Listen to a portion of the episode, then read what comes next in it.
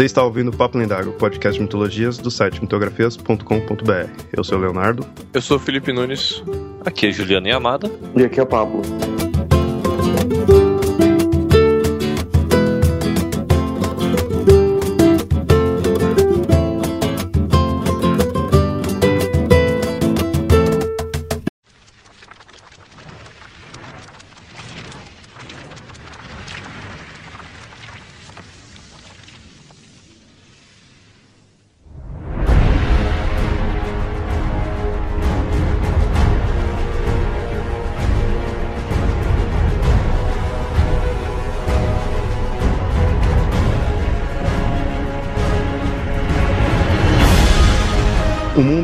Maravilhas, onde super seres voam pela cidade e o extraordinário é comum. Onde deuses lutam ao lado de soldados e a magia e tecnologia são apenas pontos de vista. Nesse episódio do Papo Lendário, vamos falar da mitologia inserida no universo Marvel, desde suas simples divindades até as verdadeiras entidades cósmicas.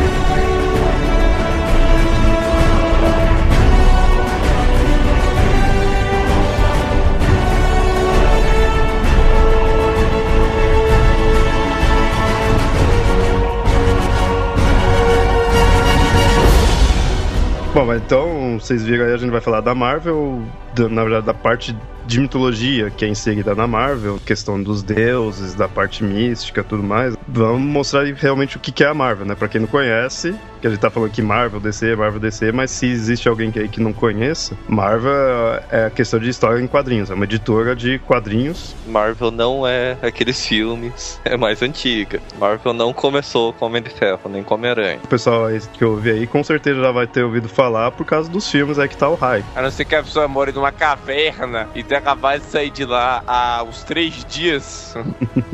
Foi arrancado de lá por Platão, né? Alguma coisa ela sabe. Mas então é aquela questão, da mesma forma que tem a DC, tem a Marvel, ambas são editoras de quadrinhos voltado por, pelo menos atu- atualmente sim, voltado por personagens de super-herói. E qual que é a diferença entre Marvel e DC? São editoras diferentes, aí tem seus personagens diferentes e tudo mais, e a grande questão que muita gente considera é aquela coisa assim, DC os personagens são mais icônicos. A Marvel normalmente o pessoal considera de ter personagens mais humanos, assim. O que convenhamos, essa questão da Marvel ter personagens mais humanos e a DC ter personagens menos humanos, isso fazia sentido lá na Era de Prata. É, atualmente já não tá mais É, tanto assim. Isso na Era de Prata, isso era uma verdade. Hoje em dia as duas têm humano, as duas têm putaria, cósmica galáctica, tá a mesma bosta. Mas, As duas têm coisa boa, as duas têm coisa lixo. mas vamos pensar assim pela origem dos heróis Marvel em comparação com os heróis DC. Origem Zero- de Lois Marvel, leia-se origem. Origens antigas, Lee. né? Stan Não Lee. origem década de 40. Olha, Com a Timely. Os heróis da DC, eles têm uma habilidade especial e essa habilidade os torna diferentes perante a sociedade e eles se tornam heróis. Nos heróis Marvel, geralmente eles se tornam heróis por causa de uma falha do passado. Pode até ver como principalmente, principal exemplo, o Homem-Aranha. Ele deixou o tio dele morrer mesmo tendo os poderes. Ele não fez. Ele virou um super-herói por causa dessa falha. É, então, são coisas assim que o pessoal considera assim que a questão de ser mais humano, mais realista, assim, que tipo mostra os problemas, né, que ah, os personagens teriam seriam mais humanos. Aquela ideia assim do do Homem-Aranha, assim, tudo, é mais fácil você se identificar com ele do que com o Superman, o Batman, coisas assim. Isso vem não falando de uma forma mais geral, né? Não vamos entrar em muitos detalhes. Não, não é questão de querer parecer decenalta. É só questão de não querer falar uma coisa que eu acredito que seja uma falácia nos dias atuais. Que isso existia na década de. Da era de prata, velho. Hoje em dia é. As duas estão. Tem coisa icônica, tem coisa humana, tem coisa errada. É, a Marvel tem muita questão de, de um erro do passado. Agora, e a DC tem muita questão do legado. Tem muitos personagens que. Agora com o reboot isso acabou um pouco. Mas antes do reboot, a DC tinha muito a questão de personagens que lidavam com a questão do legado. O que eu vejo uma grande diferença dos dois, e até mesmo por isso que eu prefiro a DC, é que parece que os personagens da DC são todos juntos no mesmo. Um, pertencem ao mesmo universo. Da Marvel, você tem, você tem os Vingadores de um lado, você tem os X-Men do outro. Não, eu concordo, mas eu assim, concordo e discordo em parte, Pablo. Eu vejo assim, a a DC, eles conseguem unir, mas eles seriam assim que não necessariamente precisariam estar unidos assim no, no, mesmo universo, porque cada um meio que se sustenta, sabe? Você consegue ter o universo do Superman, do Batman, do coisa assim, você consegue ter. Eles conseguiram unir, não só, mas você vê cada um tem sua cidade, cada um tem seu local, então eles são, eles se mantêm de forma independente do exemplo que você usou dos Vingadores com o X-Men, realmente X-Men ele é um universo próprio na Marvel. Ele, você consegue tirar assim o, o coisas dos X-Men, né, da Marvel, colocar, não, aqui é o universo mutante, né, até o pessoal chama, né, universo mutante, e deixa o resto fora. Então, realmente, nessa parte da Marvel dá pra você separar, mas em parte, tem muito herói ali que não se sustenta sozinho. Os próprios Vingadores, de certa forma, é assim, são muitos personagens ali, eles não se sustentam sozinho, eles se mantêm por estar num grupo, por coisa assim, questão da popularidade do personagem, né. Bom, primeiramente, vamos mostrar a questão das mitologias, assim, do que realmente seria a mitologia, né, só que inserida no, no universo Marvel. O mais famoso, se for ver na Marvel, seria a questão dos Asgardianos, que é o Thor, Loki, Odin. Tanto que quem viu aí o filme dos Vingadores viu ali o Thor. Ou o filme do Thor, viu ele lá também. Uhum. O interessante dessas mitologias, incluindo essa questão dos Asgardianos, assim, porque para nós seria Deus, seria realmente na mitologia. Lá eles colocam no universo como sendo. Tá, teve a mitologia, teve povos assim que acreditaram nos deuses, né? Nos Asgardianos, assim, por exemplo, mas nem por isso eles seriam realmente o conceito assim de deuses, né? Eles seriam super seres. Muitas vezes acaba dando a entender que eles seriam seres extraplanares, coisa do tipo. Eu não sou o melhor, o maior especialista em Marvel, mas eu, eu, pelo que eu entendi, dependendo da, da época que nós estejamos falando, o Thor é deus sim. Então, só que ele é um deus assim que não, não teve a questão de ter criar assim a mitologia no, dos Asgardianos não mostra aquela questão que criou criou o mundo, criou certas coisas. Não tem a questão do da cosmo da cosmogonia.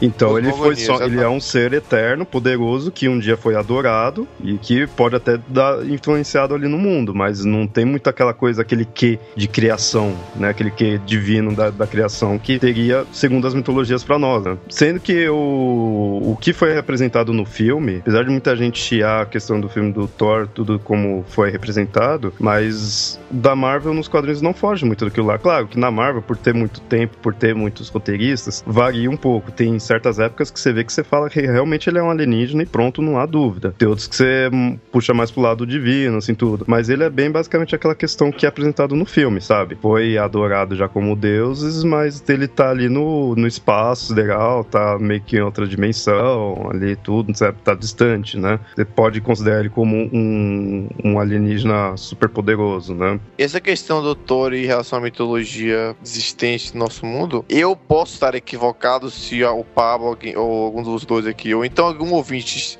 souber que esteja errado, por favor, me corrija. Mas eu tenho a impressão de que a Marvel ajudou a consolidar a imagem que nós temos do Thor hoje em dia. Em parte sim, porque detalhe, todo mundo acha que o Thor é loiro.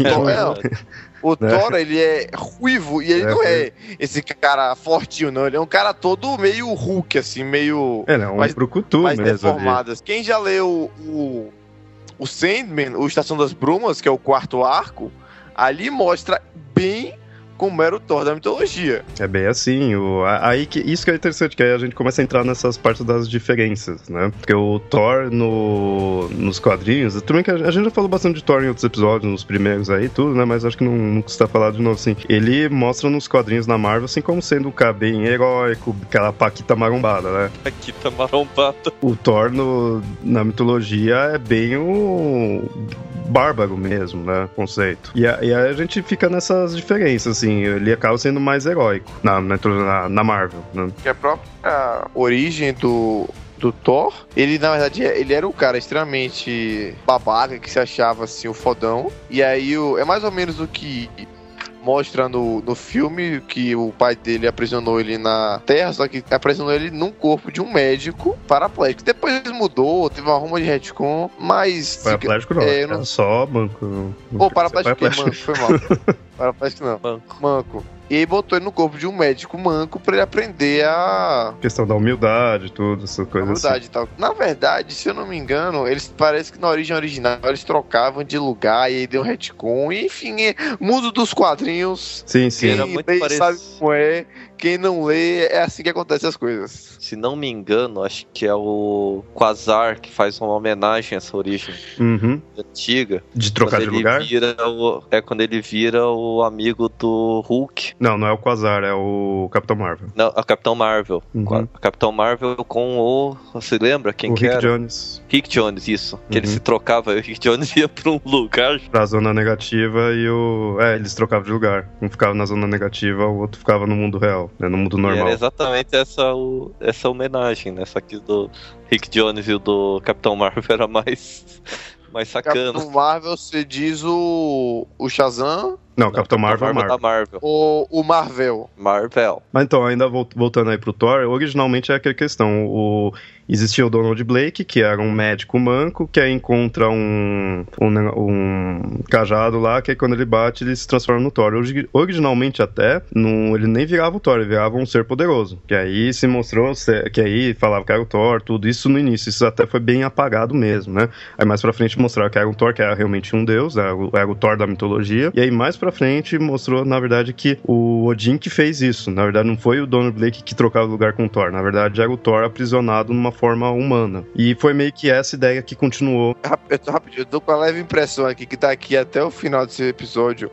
E antes de falar de mudou, de retcon, de isso tudo, a gente vai conseguir fazer qualquer pessoa que tem, em vez de ter um interesse em procurar ler essas histórias da Marvel por achar interessante, a pessoa vai simplesmente não passar perto disso. né? Não, mas é aquele negócio, leia por, in- independente da- das coisas assim da cronologia, sabe? Não pode ficar se prendendo aí. Você tem que pegar uma época boa, tenta pesquisar, ver uma saga boa e ler, sabe? Não tem que ficar. Eu sou até totalmente contra os mensais, sabe? Você pega uma saga boa, coisa e lê. Tem que ser isso daí, aproveita a história. Mas ainda aí na, na mitologia nórdica, não tem essa questão, né, do Thor estar aprisionado aqui na Terra, e outras diferenças que tem na mitologia, que basicamente é aquele negócio, no universo Marvel, tá lá os deuses em Asgard, estaria separado ali da Terra, mas tem algumas diferenças relacionadas com a história da mitologia. Tem personagens que aparecem a mais, como a Encantor, que é uma, seria uma deusa apaixonada pelo Thor, que na mitologia não tem. Eu acho que a, a Encantor é a principal personagem que foi inventada exclusivamente pros quadrinhos, pelo menos no, no, no quesito do Thor. Principalmente porque ela tem. Você olha assim pra ela, você até aceitaria um personagem na mitologia do estilo dela. Alguém, uma deusa daquela forma, apaixonada pelo Thor, você até poderia encaixar. Diferente, tipo, do, destrutor, do Destruidor. Destruidor já é uma coisa, assim, também inventada para os quadrinhos da Marvel, mas ele é muito mais com a pegada de coisa de super-herói mesmo. Que ele, no caso, é. Na verdade, não é um ser, é uma armadura. Foi criada pelo Odin e que era pra Quem enfrentar. viu o filme, ela tá no Isso. filme. Ela tá aque- aquela, aquele ser de metal gigante lá que atira pela cara, pelo rosto, é o destruidor, né? E ele foi é uma, é uma armadura que o Odin criou para destruir os celestiais. Celestiais, a gente vai falar mais pra frente, são seres extremamente poderosos do universo da Marvel. E ele, na verdade, você meio que utiliza, como falou, é uma armadura. Então o Odin fez para ele utilizar essa armadura e enfrentar, né? Os celestiais tudo. Só que direto o destruidor sai do controle. Às vezes o Loki já pegou. Outra diferença que muita gente até se confunde isso daí na mitologia nórdica é que o Loki nos quadrinhos é irmão adotivo do Thor. E na mitologia ele é a mesma coisa, só que do Odin. A mesma questão de ter pego do, da, pessoal dos gigantes, tudo lá e ter criado, igual dos quadrinhos, só que na mitologia foi o pai do Odin que fez isso. Então, na verdade, ele seria tio do Thor. Mas também na mitologia, eles não eles não brincam mais com, com a questão do, do Loki não saber, simplesmente o Loki sabe, foda-se. E o Loki é, é, é o Loki. É o cara egoísta que quer causar o caos para sua própria diversão e proveito. E nos quadrinhos tem um pouco disso, dele não sabia e tal, essas coisas. Mas assim, na mitologia o Loki ele não chega a ser necessariamente um vilão em si. Ele tem os aspectos de vilão, principalmente que, quando tá relacionado ao Ragnarok, algumas coisas que ele fez, mas ele é um personagem bem ambíguo. Ele já fez coisas que ajudou o- o- os deuses mesmo. E tem até aventura junto com o Thor que se não fosse ele, o Thor podia se ferrar, né? Ele chegou a ajudar já o, o Thor. Mas nos quadrinhos já contrário, né? Aquela questão de mitologia que quando chega pra a nossa sociedade que ela é mais calcada numa questão. É, assim, a questão de alguns deuses e tal das mitologias que quando chegam na sociedade que é mais maniqueísta, deuses que não necessariamente eram maus, na hora que vão fazer adaptações da, na nossa cultura para alguma outra mídia, ele se torna mal. Um excelente exemplo disso, além do Loki, é o Hades na mitologia grega que você pode ver diversas mídias do Hades sendo um vilão malvado. É interessante na, na Marvel que eles, eles fazem isso com o Thor, com o Loki, que aí na Marvel o Loki é bem visto como um vilão mesmo, aquela coisa trapaceiro, tudo assim. Se, se ele tá ajudando, ele tá ajudando porque tem alguma coisa por trás que ele quer fazer, que é alguma, alguma coisa que ele tá tramando, em benefício próprio.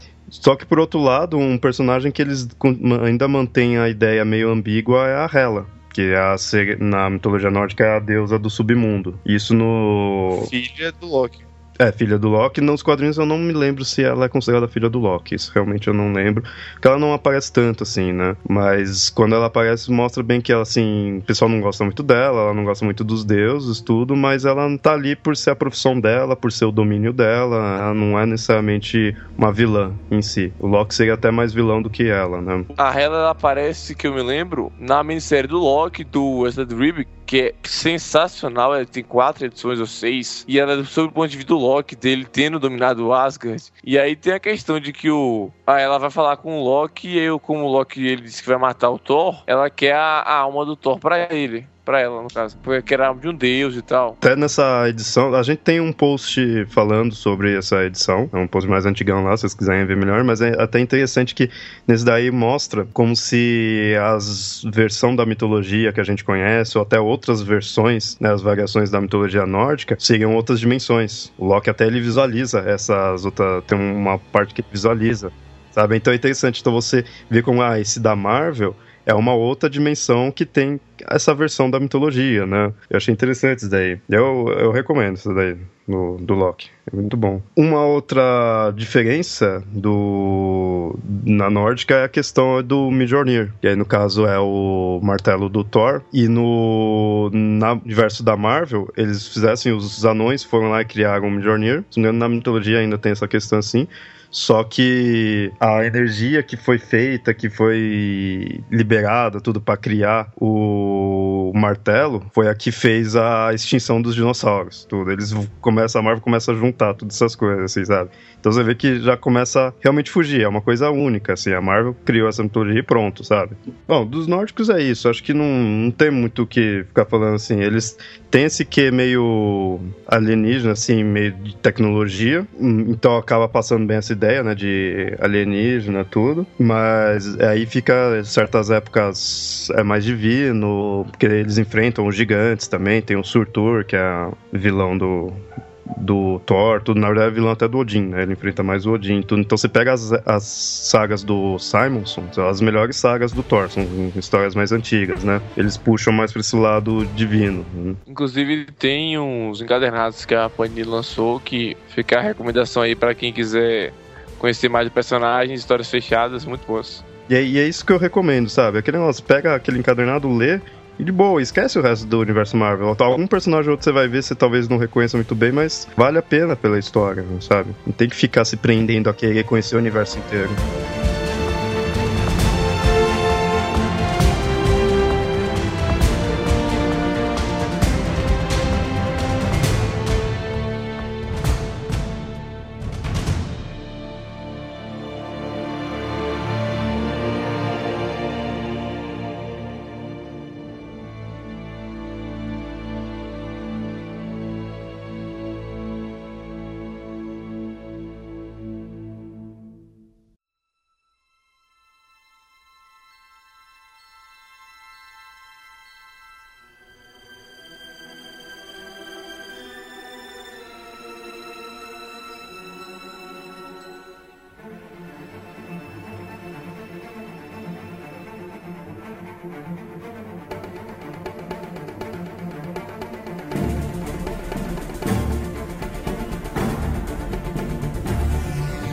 São os deuses asgardianos. A gente começou a falar com, por eles porque eu pessoalmente vejo que eles são os principais deuses de, mitológicos da Marvel, né? Mas agora vamos passar pros olimpianos. Mantém ainda na, na Marvel, né? Vamos falar dos olimpianos, que seria quem? Os deuses gregos. Na Marvel, os deuses gregos e romanos são a mesma coisa não tem nenhuma diferenciação, mas eles também têm essa questão de, querendo os Asgardianos, de serem muitas vezes considerados seres extraplanares. E é aquela mesma coisa, né? Veio pra Terra, foi adorado como deuses, né? Eles funcionam igual no mesmo estilo dos Asgardianos. Até eles têm.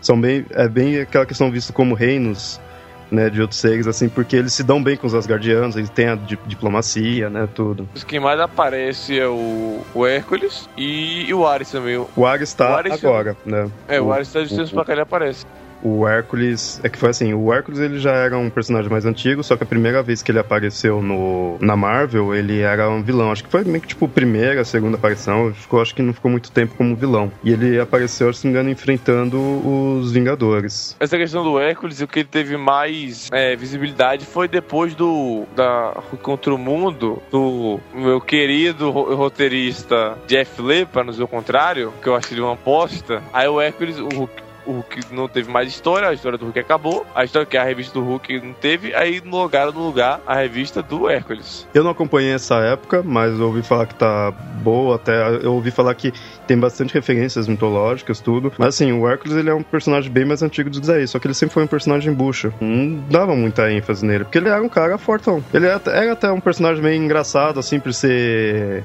preencher a cara, tudo assim, sabe? Ele era o que o Thor seria, só que o Thor é tudo certinho, né? Eles mostravam ele como certinho, o Hércules já não. E assim, o Hércules, eu imagino que talvez se for parar pra analisar, o Hércules é mais parecido com o Hércules da mitologia do que o Thor né, da, da Marvel com da mitologia. Porque o, o Hércules é esse, tipo, fazer festa, sabe? Não tava nem aí, só ficava zoando mesmo, né? Era herói, tinha uma boa índole, assim, tudo, só que ficava só enchendo a cara, né? É mais festeiro. Então acho que ele ia mudar menos, né? Mas ele teve mais ênfase, que nem falou, né? Depois que o Hulk saiu. Ele teve uma revista própria. Até mais só por questão de citar ele.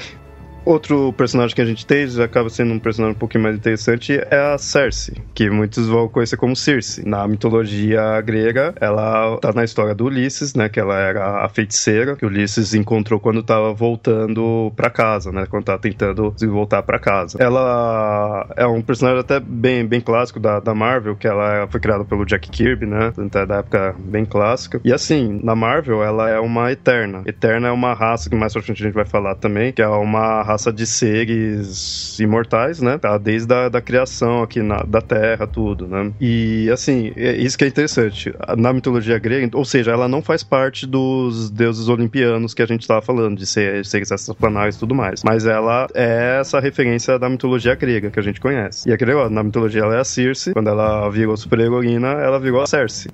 Ela também transforma pessoas em porcos aí no, É, ela teria sido a que transformou em porco. Né? A questão dela é o seguinte, né? Ela realmente existia, não era desses deuses olimpianos e continuou vivendo aqui na Terra. Agora, já indo para outros personagens, assim, tudo um conceito bem forte na Marvel que a gente tem e que aí tá dentro da mitologia grega é o conceito da Atlântida. A, a ideia da Atlântida na Marvel ela é bem forte, que é, eles mostram os Atlantes, eles são uma outra raça. Teve a Atlântida, Atlântida desabou, né? Foi submergiu. E aí foi um grupo de seres chamados de Homo Mermanos. E aí eles encontraram as ruínas da Atlântida no fundo do mar, dominaram ali tudo e começaram a florescer essa civilização milhares e milhares de anos atrás. Só um comentário sobre os Atlantes que eles surgiram na época ainda da Time. Eles são, tipo, só eles e o Capitão América. Tinha os, esses homens mermanos, né, que foram considerados, se tornaram os Atlantes. E uma parcela desse povo, um grupo, né, desse povo, depois de um tempo que já estavam com a cidade toda ali, com a civilização que cresceu, tudo, né, avançada,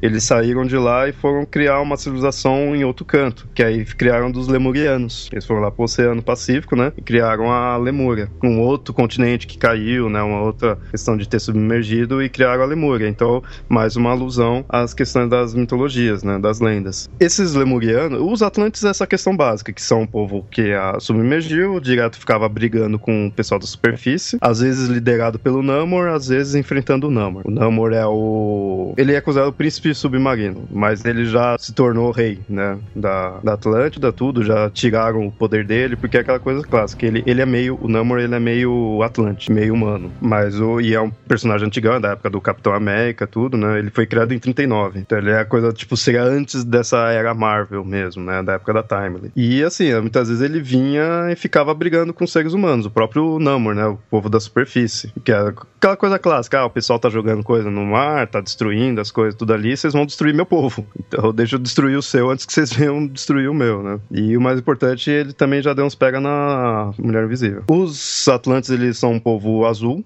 só por curiosidade, enquanto que os Lemurianos são um povo verde. Por que, que os Lemurianos são verdes?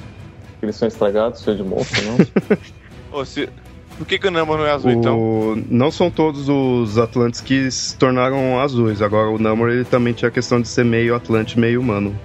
Mas ele podia ser um tom de entre o azul e um tom de cor humano. tipo um azul calcinha. Azul calcinha. ok. Ah, peraí. Já que a gente está indicando a história do Namor, essa história não é do Namor, mas tem o Namor nas profunde as profundezas do Marvel MK, que é uma história que se passa num universo completamente diferente. Uhum. Onde o Namor é uma lenda e aparecem cientistas em um submarino que resolvem ir embaixo d'água procurar se o Namor existe ou não. E tem um clima de terror que é muito foda. Voltando Sim, ao Namor. essa daí é a melhor história do Namor. E, e assim, e os Lemurianos, como a gente falou, eles eram verdes porque eles descobriram a chamada Coroa da Serpente. Isso é interessante falar que a Coroa da Serpente também é um artefato na Marvel que está ligado com a questão da mitologia. Eles encontraram nas ruínas, né, da, da cidade onde eles estavam e era um artefato meio que para controlar as pessoas, tudo dava poder e controlava a pessoa quem usava essa coroa. Só que isso daí era, na verdade, uma forma do deus Set, deus egípcio, controlar a pessoa. Isso é interessante a gente já falar quando for agora passar para os egípcios, porque dos olimpianos não tem muito o que dizer. Eles têm essa questão aí, também ser saplanais, querendo dos guardianos. Agora a gente já pode passar pros egípcios. Os egípcios, eles, talvez dos três, assim, desses três que a gente falou agora seja o que menos fica se falando. A questão da parte divina, né, da parte de mitologia dos egípcios na Marvel, essa questão da coroa da serpente, que foi um artefato. Isso é meio que uma, uma coisa bem contida na Marvel. Eu vejo realmente, eu conheço isso porque foi uma das primeiras histórias que eu li, que é a chamada Saga da Coroa da Serpente. E quem não conhece Marvel, assim, quem não acompanha mesmo a fundo, dificilmente conhece isso daí, porque é uma coisa meio antiga. Era a questão do Set, o deus Set egípcio, né, o deus serpente ter criado essa coroa para poder dominar. Mas ele tem ligação, mas a, na história em geral, na saga em geral, ele acaba ligando com o, a criação dos Atlantes, criação do, da vida na Terra, porque ele vai contando toda a origem, mostra a questão dos celestiais, né, que a gente vai falar mais para frente, tudo. E, e dessa questão dos lemurianos, de ter encontrado a coroa da serpente, que foi a coroa que o Seth criou para dominar tudo, né? Mas que nem eu falei, na Marvel os egípcios não têm muita força, assim, não, não ficam falando muito deles. Talvez essa da coroa da serpente seja o que deu mais ênfase mesmo, né? É uma saga que eu recomendo. É legal porque eu posso dizer realmente que isso daí é bom para quem não conhece muito, porque foi uma das primeiras coisas que eu li. Entendi de boa, sabe? Foi até o que me ajudou a gostar realmente de mitologia, foi essa saga da Coroa da Serpente. Então, você pode ler ali que ela é fechada, tudo. Tem alguns tains, né, que é quando é fora, né? Tem umas coisinhas assim, mas não, você não precisa, você pode relevar. A saga em si principal você pode ler numa boa e é bem feito. E é bom para quem gosta de mitologia, né, que puxa bastante esse lado. Outras mitologias também o pessoal só na Marvel são citados, mas menos ainda do que dos egípcios, sabe? Não tem muito, então nem compensa ficar falando, são coisas mais esporádicas. Um ou outro, sim, que acaba falando mais é na parte dos conceitos do Rei Arthur. Tem o Capitão Britânia, né, tudo assim, mas esse a gente vai deixar para um episódio mais específico, né? A gente vai fazer falando aí da coisa de Rei Arthur, porque tem bastante coisa da Excalibur, que é um grupo de super-heróis relacionados ao universo mutante que fica lá na Bretanha, tudo tá relacionado, né, com coisa do Rei Arthur. O Homem de Ferro já encontrou com o Merlin, né, tudo mais. Isso a gente deixa para um episódio futuro.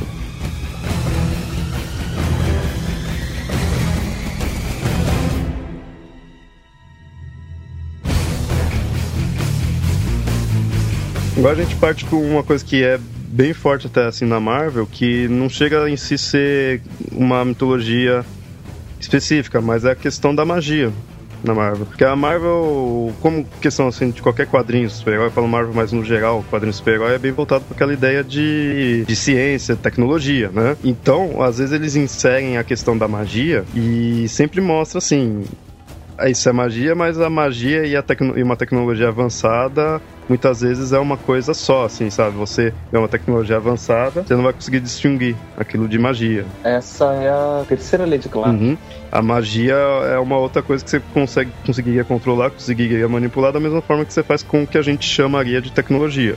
Ou seja, no fundo, acaba não mudando muito, né? É apenas a questão de você conhecer ou não. E falando de magia na Marvel, a gente não pode deixar de falar do principal personagem relacionado a isso, que é o Doutor Estranho. É o Dr. Stephen Vincent Strange. Ou seja, Estranho é o nome dele mesmo. Ele não usa Doutor Estranho pra. Isso que é interessante na Marvel. Você viu Doutor alguma coisa? Alguma coisa é o nome dele, não é a alcunha de super-herói dele, não. Ele é. Ele tem algum doutorado e tem algum nome esquisitão. É, o Doutor Destino, por exemplo, é o Victor Von Doom, que é Dr. Doom. O Doutor Estranho, criado pelo Stan Lee e Steve Ditko. Assim, apesar de ter muita história que junta ele com os outros personagens tudo, ele acaba tendo um universo mais específico. Agora, nem tanto que agora não estão mais conseguindo segurar com, né, com histórias assim, mas ele já teve muita revista própria, assim, tudo, por essa questão da magia. Então é uma coisa bem específica, bem própria dele. Então tá ele, os inimigos dele, meio que o universo dele. E aí tem como inimigo o Dormammu, que ele é hum, meio que um demônio, de certa forma, né? Porque ele é um ser de outra dimensão. O Doutor Estranho, a origem dele é a seguinte: ele era um doutor, um cirurgião, só que era o doutor que se achava, assim, pra caramba, né? E aí ele sofreu um acidente de carro e aí ele teve problema na mão, não chegou a perder a mão, mas ele teve problema na mão, não dava mais para operar. E aí, sem rumo, ele começou a vagar pelo mundo. Não sei porquê, né? Você sofre algum acidente, você. Ah, não consigo mais utilizar as mãos. Beleza, vou viajar o mundo, né? Mas ok. Sofre um acidente, não, é. Era... Perde os pais, coisa parecida. Né? o cara era cirurgião, tinha dinheiro, tava entediado, ah, vou viajar o mundo, né? Torrar o dinheiro que eu ainda tenho, que eu sabia que eu era cirurgião, depois, ah, se eu virar um mendigo, foda-se. Viajando ao mundo, chegou ao Himalaia, e lá conheceu um cara que se chamava de Ancião. E aí o Ancião foi lá, cuidou dele, né? Ele tava viajando pelo Himalaia e o Ancião deixou, não, você, vou hospedar você aqui por enquanto, né? Beleza. E aí ele viu que o, o, esse Ancião, ele tinha um inimigo, que era o Barão Mordo. Que na verdade era o discípulo desse cara, né? Do Ancião. Só que na verdade ele tava começando já querendo atrair, trair, né? O mestre dele. E o Doutor Estranho percebeu. E aí foi lá e avisou, ajudou, né? Tentou salvar a vida do ancião. O ancião, agradecido com isso daí, começou a ensinar coisas de artes místicas, né? Mas, mas meio que pra seguir o legado, né? Porque sabe que ele não ia tá, não ia conseguir sobreviver mesmo, né? Por causa disso daí. Por causa do cara tá querendo trair, e aí ensinou as artes místicas, tudo. E o Doutor Estranho pegou o lugar dele, né? Do ancião, conseguiu derrotar o Barão Mordo, e pegou o lugar dele virando o Mago Supremo da Terra. Continuando ainda nessa parte aí de misticismo, de magia, a gente tem a Feiticeira Escarlate. Que acho que é um dos personagens que mais deu problema aí no universo Marvel, já, já teve bastante importância né, dentro do universo da Marvel. Vulgo filha do Magneto. Isso, é, ela é chamada de Wanda Maximoff. Eu pessoalmente gosto do personagem dela pela loucura dela. Ela é uma mutante. Aí começou o Stan Lee pô, tem que inventar um poder pro cara. Ah, chama de mutante e inventa qualquer poder que é desculpa do poder, o cara é mutante. Tem uns poderes mutantes assim que são tipo, os, tipo a feiticeira mutante, tipo, tudo bem que o universo de quadrinho não tem que fazer sentido, mas tem umas coisas assim que eu fico impressionado. Mas o poder dela para ser mutante é a questão da controle de probabilidade, mas aí junta com o poder de magia dela, né? E ela é bem marcada com essa questão de manipular probabilidade de controlar a realidade, né? Ela aumenta a probabilidade da magia dela dar certo, ela trapaceia. O que marca ela é essa questão dela é ser feiticeira, né? Você vê pelo nome e tudo. E dela dar piti querendo controlar a realidade. Ela marca por isso, sabe? Não, dependendo do roteirista, tem histórias que são muito boas, tem outras que são uma merda, assim. Ela talvez seja um dos que mais esteja inserido nesse universo do de magia, ela tá em contato com outros personagens do mesmo tipo, que nem a Agatha Harkness, que foi uma das mestres dela, tudo, né? Então, voltado pra magia, ela é um dos mais fortes, assim, na questão da Marvel. E é também considerado um dos personagens mais poderosos, né? E a gente tem outros personagens que tá ligados com essa questão. O, a Eliana Rasputin, talvez assim que é de fora realmente não conheça, não, nunca tenha ouvido falar, mas vale citar mais só por questão de curiosidade que ela é do universo mutante também, ela é irmã do Colossus. Interessante que ela é uma menininha de 7 anos, e aí tá numa história lá, ela tinha um portal, ela caiu num portal que é para uma outra dimensão, que é a dimensão chamada Limbo, e passou coisa assim de alguns segundos, alguns minutos, puxaram ela, quando puxaram ela já tinha envelhecido, né? Já tava, acho que tinha dobrado a idade dela, dobrado ou triplicado, né? Então, tipo, lá passou mais tempo, tudo, né? E foi esse tempo que ela passou lá que ela se tornou é, com poderes mágicos, né? teve o. aprendeu a mexer com magia. Né? Ela foi se chamar de filha do inferno, tudo, né? O pseudônimo dela, tudo, né? Porque isso, que você vê, a filha do inferno, então era do inferno, não, não, mas isso daí, na verdade, é que na Marvel é assim.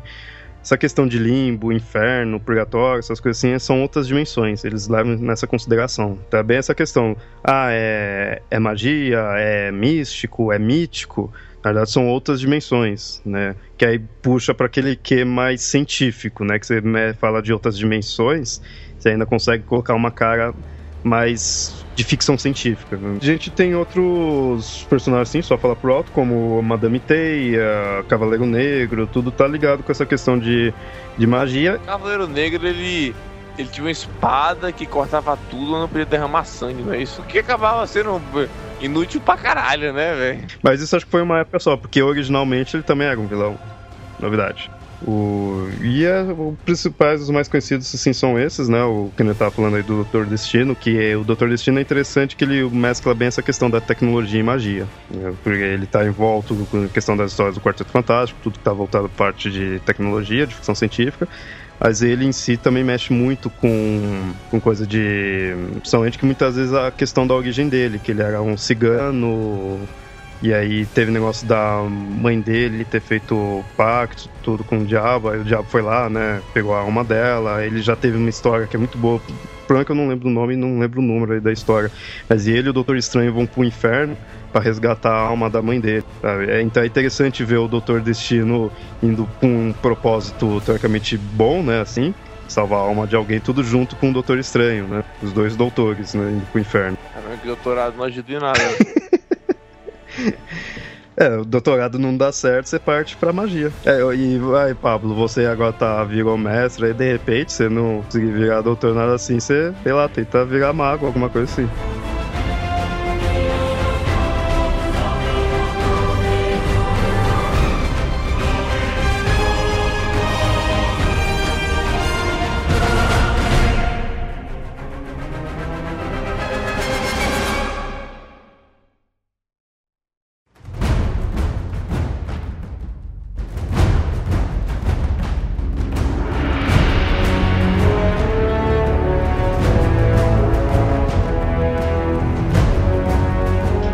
Gente já começa a ir mais para a questão do que seria realmente os deuses da Marvel.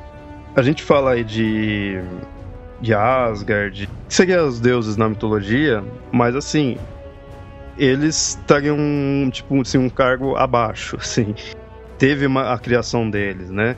E o que está relacionado à, à, criação deles já é mais voltado para os que seriam realmente os deuses, muitas vezes chama de Elder Gods. É uma coisa bem obscura da Marvel, você nem encontra muito falando disso daí, mas por alto o que, que seria? Seria o que foi originando os os deuses da mitologia e tudo que tá na Marvel, que tá na Terra. Tanto é que acho que a essência maligna do, desses Elder Gods foi quando gerou o Mephisto, né? Então é uma coisa assim, eles seriam os geradores dos deuses mitológicos. Porém, os verdadeiros deuses em si, eu considero os verdadeiros deuses assim porque eu vejo que nem a gente fala, ah, Thor é um deus, Odin é um deus.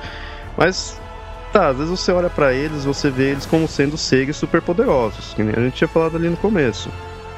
Na mitologia, quando você vê o conceito de um deus, ele não é só um ser poderoso, como ele é um conceito, ele é algo assim, uma força geradora, algo de criação ou de destruição, meio que assim uma ferramenta do universo, de tudo, algo para constituir o universo, né? E o Thor, Odin, Zeus, Hércules, esses assim não tem isso, eles são só seres poderosos. Mas aí a gente começa a entrar no conceito de entidades cósmicas. E essa questão das entidades cósmicas que a gente vai na, na Marvel, que a gente vai percebendo realmente que são seres criadores ou destruidores que a gente pode ter.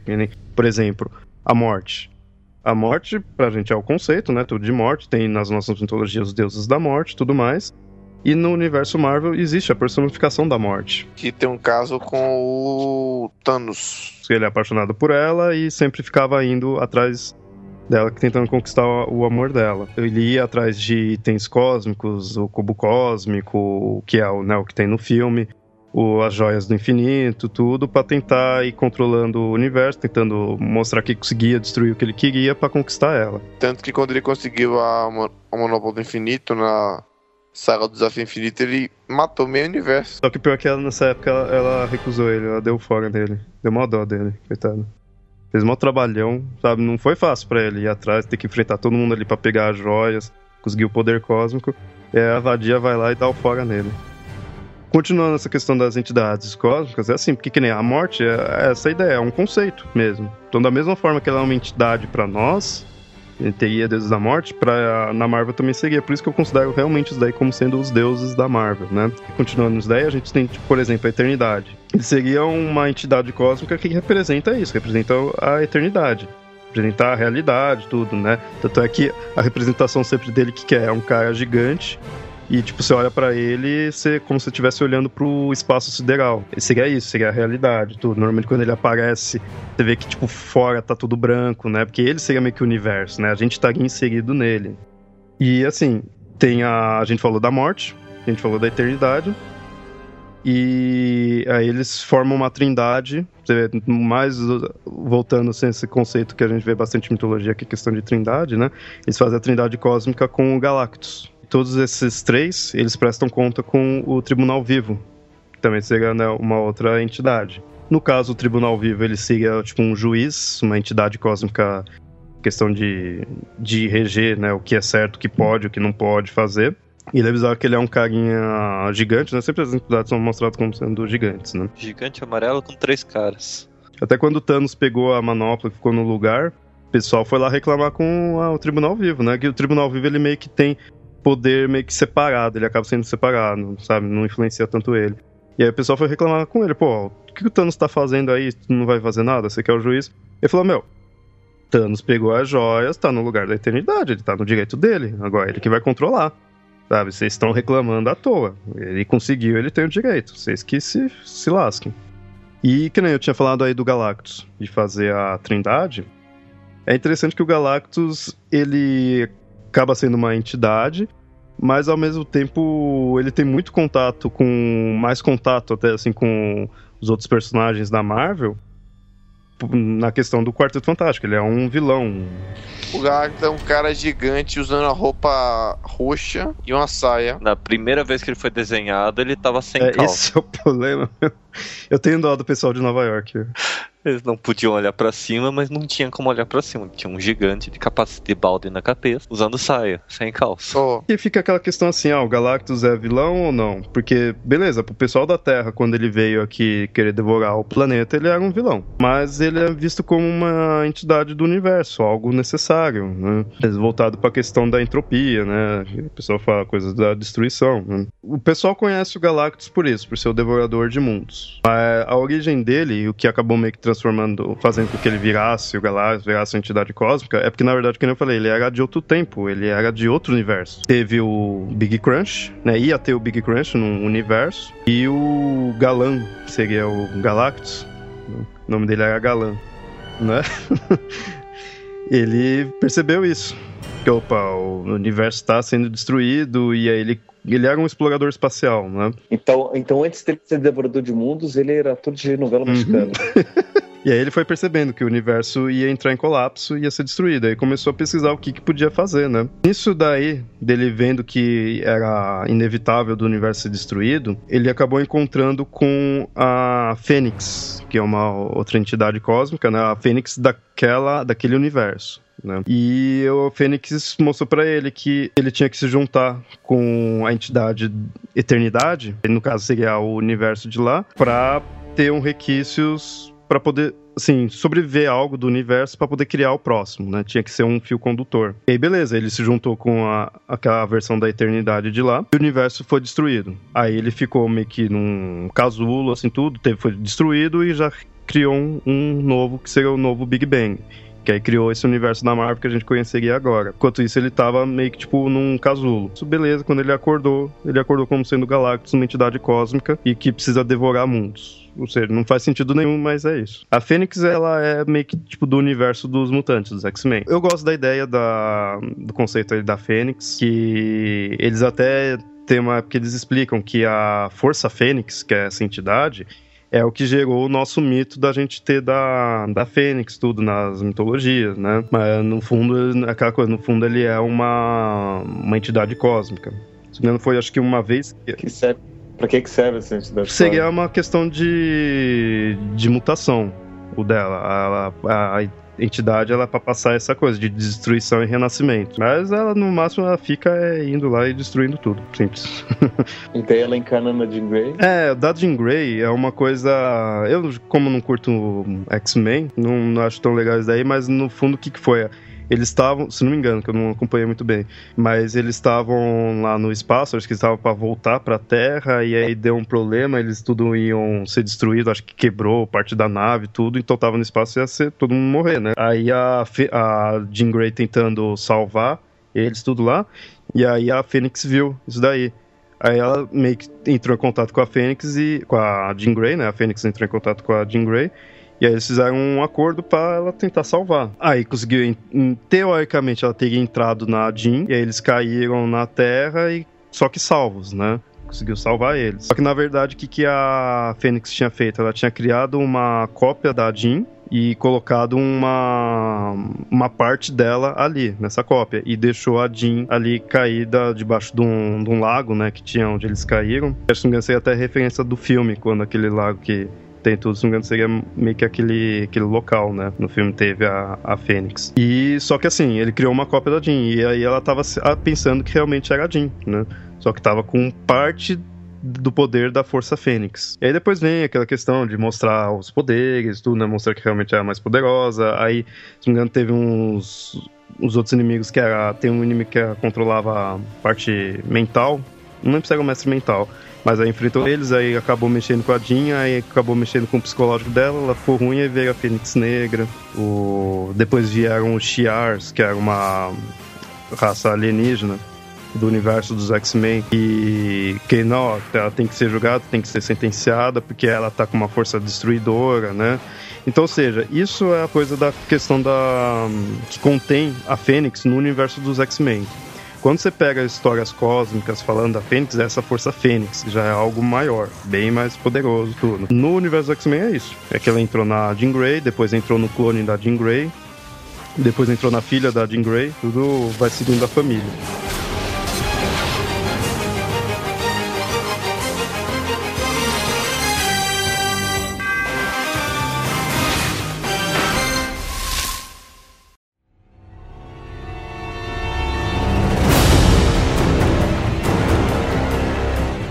Outras divindades que a gente tem, que é o Beyonder. Beyonder foi uma entidade criada na Guerra, Guerras Secretas. E foi uma saga feita para gerar brinquedos, né? Da mais anda menos que gerou mais importante, assim, histórica, é uma coisa considerada clássica, uma saga clássica. E aí tá, esse, o Beyonder, o que que é? Ele é meio que uma... seria uma criança divindade, porque ele queria ver os heróis dando porrada. E aí ele pegou um monte de heróis, né, ele meio que queria ver qual que era o mais poderoso, né, o mais digno, o mais forte, tudo. Aí ele pegou um monte de herói, um monte de, de vilão, juntou num planeta que ele criou e jogou lá. Tá aí, vocês têm que se enfrentar, vamos ver quem vai ganhar. Ele fez esse evento, que é chamado de Guerra secretas. Ou Big Brother Marvel. é, meio assim. Eu preciso encontrar uma imagem dele aqui, porque se, pra mostrar aí, se eu achar vai estar no post, se não me engano, a primeira versão dele ele usava Black Power. É, era show de, de estilo. E assim, ele não tem um propósito, ele, que nem eu falei, ele é uma criança divina. Mais pra frente foi descobrir, não sei se é, mantém essa ideia, já de tanto retcon que a pessoa fica fazendo, mas que ele era um cubo cósmico, evoluído. Né? Diz que ele teria essa questão da, de ser onipotente, né? Aí teve Guerras Secretas 2, 3 e. Não vou nem dizer que o bom é a Guerras Secretas 1 mesmo, que nem a 1 é boa. Né? Outros que a gente tem, mas aí no, já chegando no final aí, é a dos Celestiais. Celestiais e os Vigias. Eu tinha falado aquela hora do Galacta, ele quando apareceu teve influência do Vigia, que ficou alertando né, a Terra, tudo. Celestiais e os Vigias, eles estão meio que ligados ao conceito deles, que Vigias, como já fala o nome, eles só podem fazer isso. Eles, eles são extremamente poderosos, seres cósmicos, mas não podem influenciar na vida dos outros seres, apesar deles sempre estarem quebrando essa regra. E os Celestiais já é o contrário os celestiais, eles meio que ficam influenciando, eles são cientistas cósmicos. Seriam. Eles que estão relacionados à criação da vida na Terra, tudo que eles pegavam os DNA dos seres, assim, não a criação da vida em si, mas a evolução né, da Terra, porque eles ficavam mexendo com os seres daqui com DNA dos terrestres, né? E aí que gerou a, os seres humanos, né, que ia gerar os mutantes, por causa deles. Eles criaram os Eternos e os Deviantes, interessante dessa questão dos Eternos, eles seguiam meio que a, a explicação dos deuses para nós, assim, que na verdade muitos dos seres que é dessa raça Eternos, que é no caso a Circe, que a gente tinha falado antes, eles se passaram pelos deuses, né? E aí fica aquela dúvida assim, tá, eles se passaram pelos deuses ou tem mesmo esses seres extraplanares, né? Aí cada roteirista leva de um jeito, né? Então um vai contar uma história diferente. Tem também uma, uma minissérie que é do Neil Gaiman, que é dos Eternos, que mostra bem a, o conceito de como eles são, tudo. É, fica a indicação aí. E aí seria os Eternos, que foi criado pelos Celestiais. Os Celestiais, eles são seres gigantescos e, tipo, só percebe, assim, a armadura deles não mostra realmente como que é o formato deles. Tem formato humanoide, mas por causa da armadura. E seria aquela ideia meio, bem de deuses astronautas. E eles daí, eles tinham criado os Eternos. Os Eternos era meio que pra cuidar dos seres que estariam aqui na, na Terra, enquanto que os Deviantes seria o contrário dos Eternos. Enquanto os Eternos teriam aquela questão de ser jovens, ser perfeitos, né, tudo, os Deviantes, eles seriam seres, não teria uma ordem, assim, na forma deles. Cada um era de um jeito e eles serviam apenas para os celestiais se alimentarem. Não, não, não tinha propósito mesmo. E aí ficava aquela guerra dos deviantes contra os eternos. Os eternos, é interessante que eles são, como eu falei, eles têm esse quê de divindade. Assim, o pouco que eu conheço assim, da DC tem a questão dos novos deuses. Eles são bem semelhantes o estilo assim deles de ser mostrar como seres poderosos e você identificar um que meio um, um, estilo divino, né? Os novos deuses da DC tem isso, né? Até o próprio nome, né? Novos deuses. E se não me engano é do mesmo criador, os dois acho que é do Jack Kirby. E é uma das coisas que eu mais curto na Marvel, é uma das coisas que eu mais curto na DC os Eternos e os Novos Deuses. No geral, as divindades, entidades cósmicas da Marvel são isso daí. São seres cósmicos, seres poderosos que influenciam na estrutura do universo. Ou questão do tempo, ou questão do espaço, ou questão de destruição, de criação. Né? É bem isso daí. E aquele negócio. Só que, ah, beleza, tem vários deuses aí, então é, mono, é politeísta, né? A Marvel tipo, teria vários deuses. Não, é monoteísta, porque existe o que aqui é, é visto como one above all. Seria uma tradução meio que para um sobre todos, seria tipo todo poderoso. Ou seja, esse sim seria Deus. E, e, não aparece muitas vezes falando sobre isso na Marvel, mas essa seria a entidade criadora da, do universo Marvel 616, que, se, que eles consideram como sendo a dimensão principal do qual o pessoal lê, e todas as outras é, dimensões, tudo, tudo, tudo que teria na Marvel, ele foi o criador. Então esse sim é o Deus. Até o Thanos, uma vez quis pegar o poder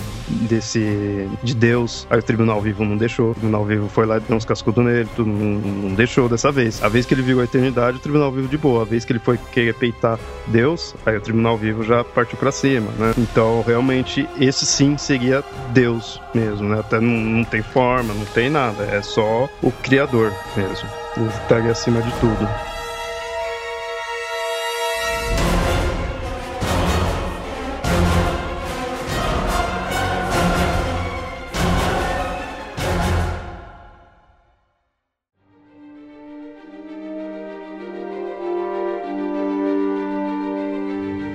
Vocês que não curtem Marvel, assim, tudo, não conhecem, o que, que vocês acham, assim, dá alguma opinião?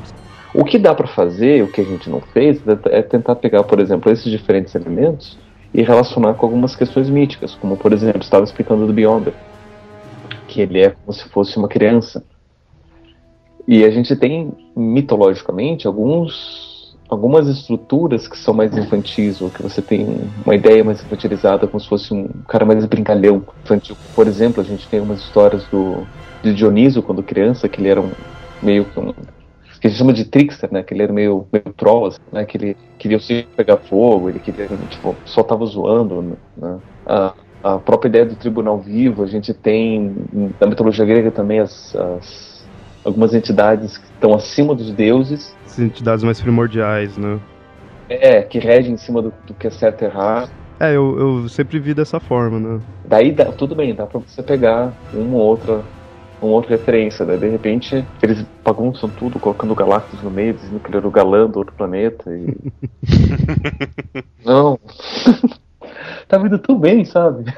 é, eu vejo, assim, começa a fazer muito detalhe, começa a estragar. Mas a ideia em geral, que eu falo, eu, eu gosto muito dessa ideia de entidade cósmica, assim, tudo que remete para mim na mitologia esses seres mais primordiais. Aqueles seres que são mais o, o conceito em si do que um, um ser em si, né? É mais uma ideia, né? Tudo. Isso eu, gosto pra caramba isso nas mitologias, né? Que gente falou dos gregos que teria esses antes dos deuses, tudo, né? Que seria assim. Gaia, que é a terra, o céu, né? Ou seja, coisa assim. E isso me lembra dessa. Isso eu faço essa analogia com as entidades cósmicas da Marvel, né?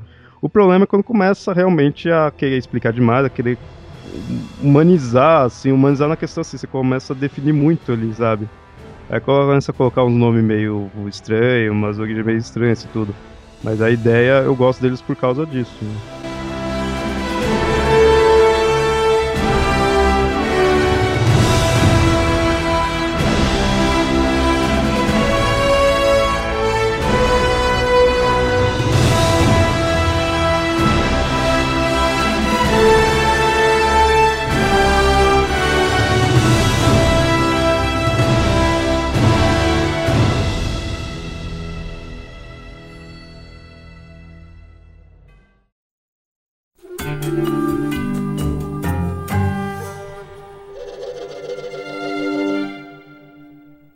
Bom, esse foi o episódio que a gente falou aí dos conceitos míticos na, na Marvel, no universo da Marvel. A gente vai ter, como já falei, e mais para ninguém ficar reclamando, a gente vai ter um da DC sobre isso daí.